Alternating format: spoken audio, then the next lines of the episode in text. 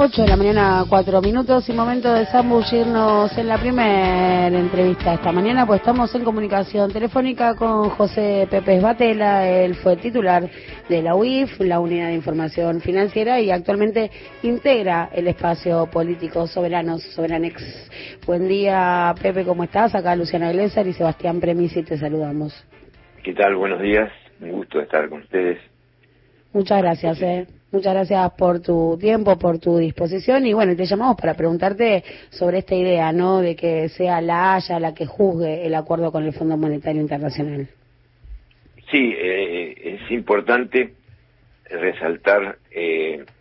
eh, por qué jurídicamente se puede hacer esta presentación en función de que eh, no es una noticia conocida eh, digamos, ni utilizada tampoco hasta ahora, pero la, el convenio constitutivo eh, del fondo y especialmente eh, un artículo de, la Convención de Privilegios e Inmunidades viejo del, Fondo Monetario, pero que fue aprobado en la Argentina en el año 67 por ahí,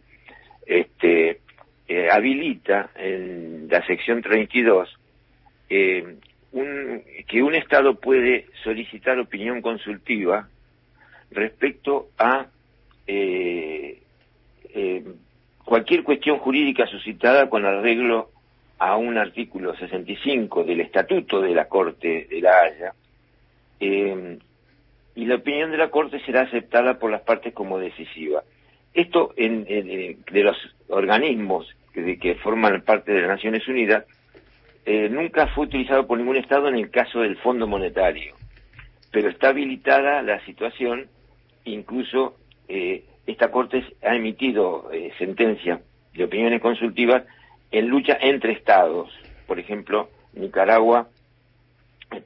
solicitó reparación cuando en la guerra de, de los Contra que financió Estados Unidos minaron sus puertos y esos puertos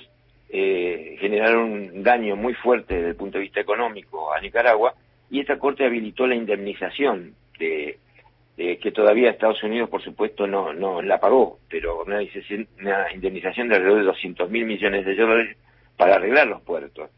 O sea que hay sentencias en, del uso de, este, de esta posibilidad de la Corte.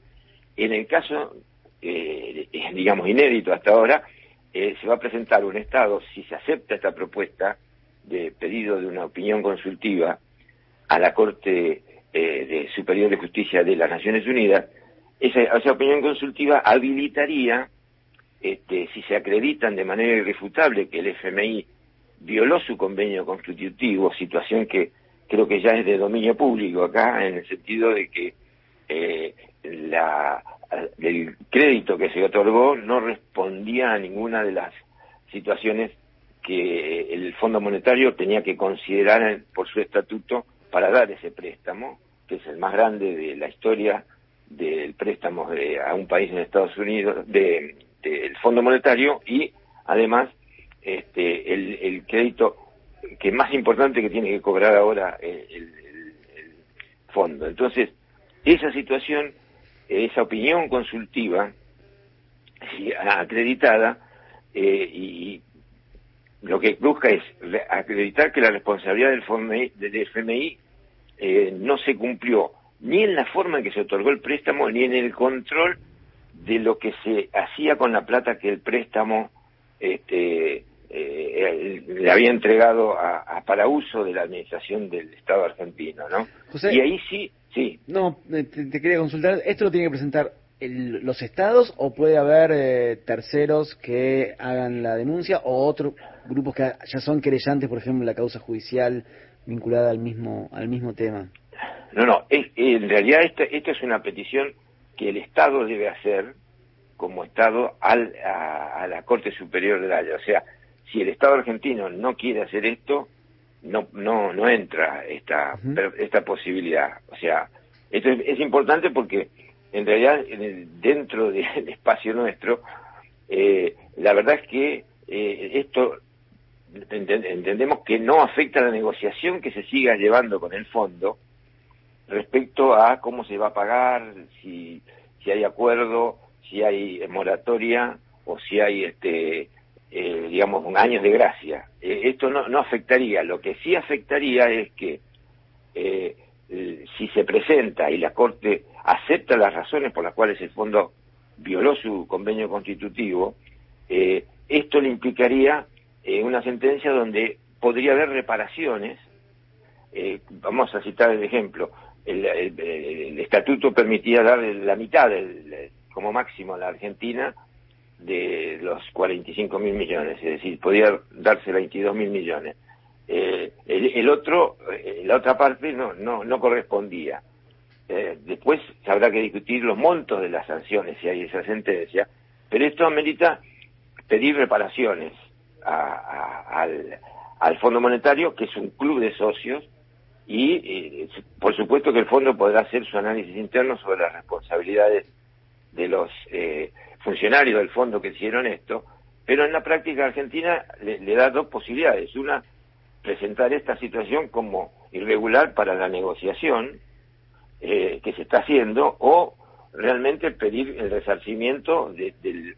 económico y hay que cuantificar los daños generados no solo este, en el sector financiero, sino los daños de la política del fondo respecto al funcionamiento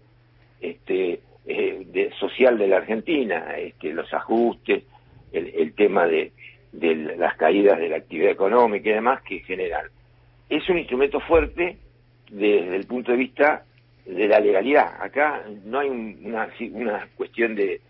eh, digamos, especulación sobre las visiones ideológicas que están atrás. Acá, si esto es legal y está admitido en el esquema del fondo, eh, la sentencia eh, solucionaría, incluso daría fuerza a una negociación con el fondo y además permitiría este, pedir este resarcimiento por por el desastre que generó la política esta del fondo, ¿no? Eh, Batera, decías, ¿no? Que esto es algo que tiene que denunciar, ¿no? El gobierno argentino ante los tribunales de la Haya y te quería preguntar, bueno, ¿quién era el responsable de hacerlo, de llevarlo a cabo y quién del gobierno recogió este guante y cómo lees, ¿no? En la recepción de esta idea en el gabinete o en el mismo presidente. Bueno, nosotros entendemos que esto no es para romper nada, digamos que justamente es para ayudar, pero además, digamos, se requiere voluntad política y la voluntad política en el caso de la representación internacional eh, creo que le toca a la procuración de eh, del tesoro digamos sí a la, procuración nacional que defiende los estados la, la, los juicios en el, en el CIADI, por ejemplo. ¿Y hablaron ustedes con Zanini? ¿Pudieron hablar? No, no, no, esto eh, en realidad es una, una situación que, dada la, la premura con que se está avanzando en, aparentemente por información pública en un acuerdo que implicaría, digamos, incluso movilizar políticamente no solo a los este, al Congreso de la Nación y demás, sino al conjunto de la, de la militancia política que está atrás, este, es importante que esto se conozca públicamente, porque una de las falencias históricas que estamos teniendo es que estas cuestiones no pasaban antes por el Congreso, pero además había todo un oscurantismo respecto a, a la, información. Si en el documento este que tiene 25 páginas, y que yo creo que sí, que es que está está respaldando la posibilidad de que sea utilizado una este, con fundamentos eh, en la presentación la que se haga a la, a la Corte Superior de, la, de Justicia de La Haya, eh, el, el, tema es que hay, hay una cantidad de datos que, que demuestran claramente el conocimiento que había del Fondo Monetario del, del desastre que estaban haciendo. No, por supuesto. Perdón que te interrumpa, ¿no? Sobre todo remarcar esto, ¿no? Digo que esto no interfiere para nada con la negociación que pueda estar llevando adelante el Ministerio de Economía, ¿no? Digo, son dos carriles que van en paralelo. Claro. Porque hay una confusión, ¿no? Después se traduce como, bueno, quieren romper el posible acuerdo con el fondo y no, dista mucho de ser esto la propuesta. No, no, porque además de, de esto hay, hay una eh, el cuco de, del default con el fondo. Es una es un invento mediático digamos como para parar paralizar la, capacidad del Estado eh, argentino este, de, hacer eh, uso de la defensa que le corresponde ilegalmente por formar parte de, del Fondo Monetario a pesar de que eh, el ingreso al fondo fue una situación producida por un golpe de Estado en el 55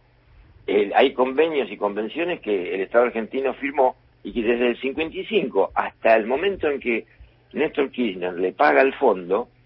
ese convenio estuvo eh, atrás de todas las resoluciones que fueron tomando el Estado argentino con el fondo. Lo que nunca se hizo es aprovechar la, situación de defensa,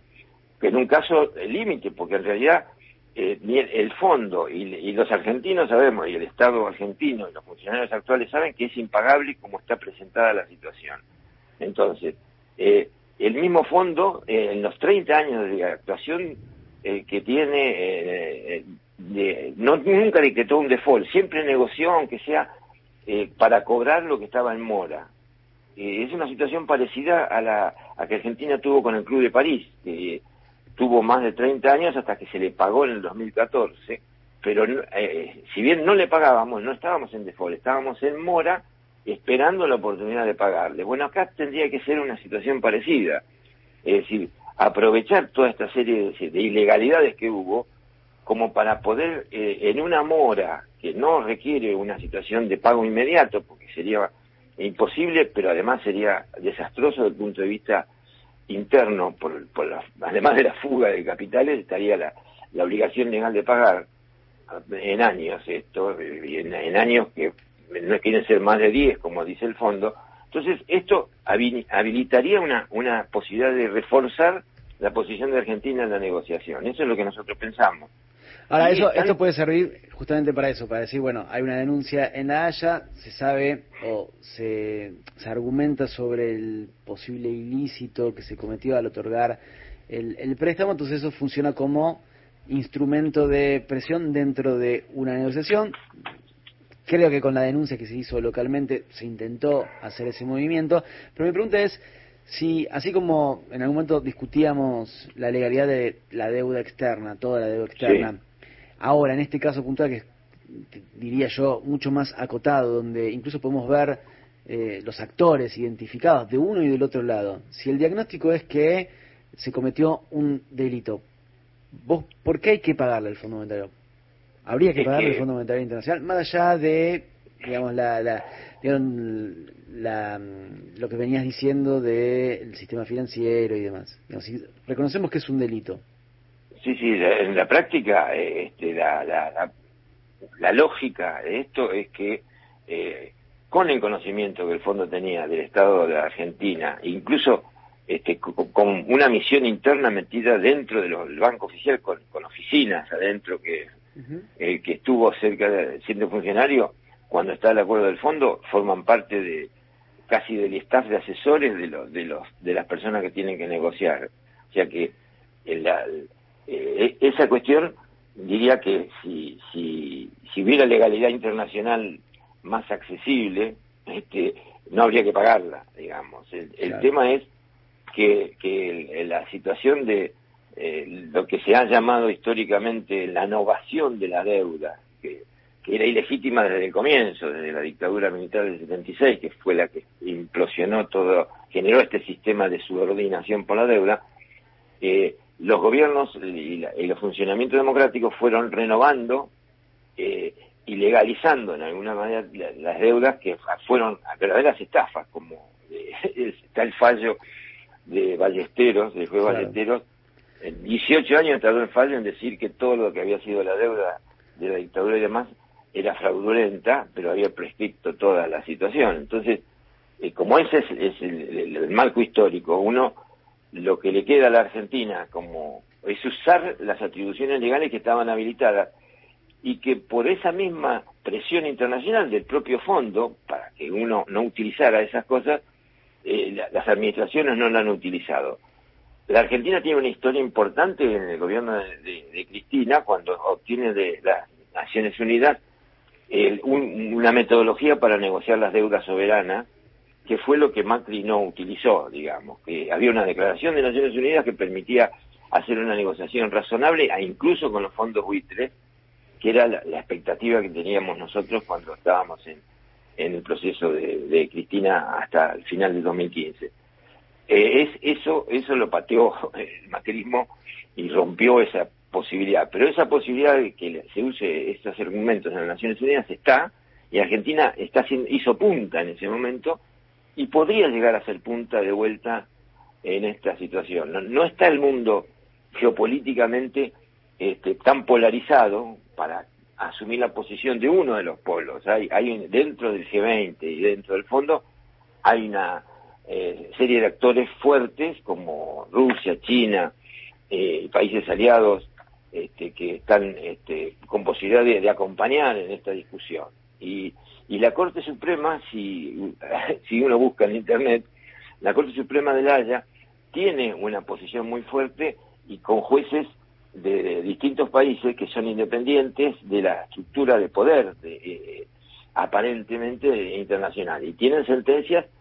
que pueden ser respetadas que por la Corte, por las Naciones Unidas, ¿no? Más allá de que luego los países como Estados Unidos no reconozcan esas cosas, pero sí, este, por lo menos queda deslegitimada una, eh, una acción que nos perjudicó y, se hace este, eh, insoportable poder continuar con esa situación sin resolver, o por lo menos eh, que se vayan los recursos ahora, digamos, ¿no? Así que es una situación que creemos que puede aportar a la negociación misma y, y que daría un ejemplo mundial también si, si se toma como metodología, ¿no? Clarísimo, Esbatela, le agradecemos muchísimo este contacto con Alafuentes. Bueno, gracias a ustedes. ¿eh?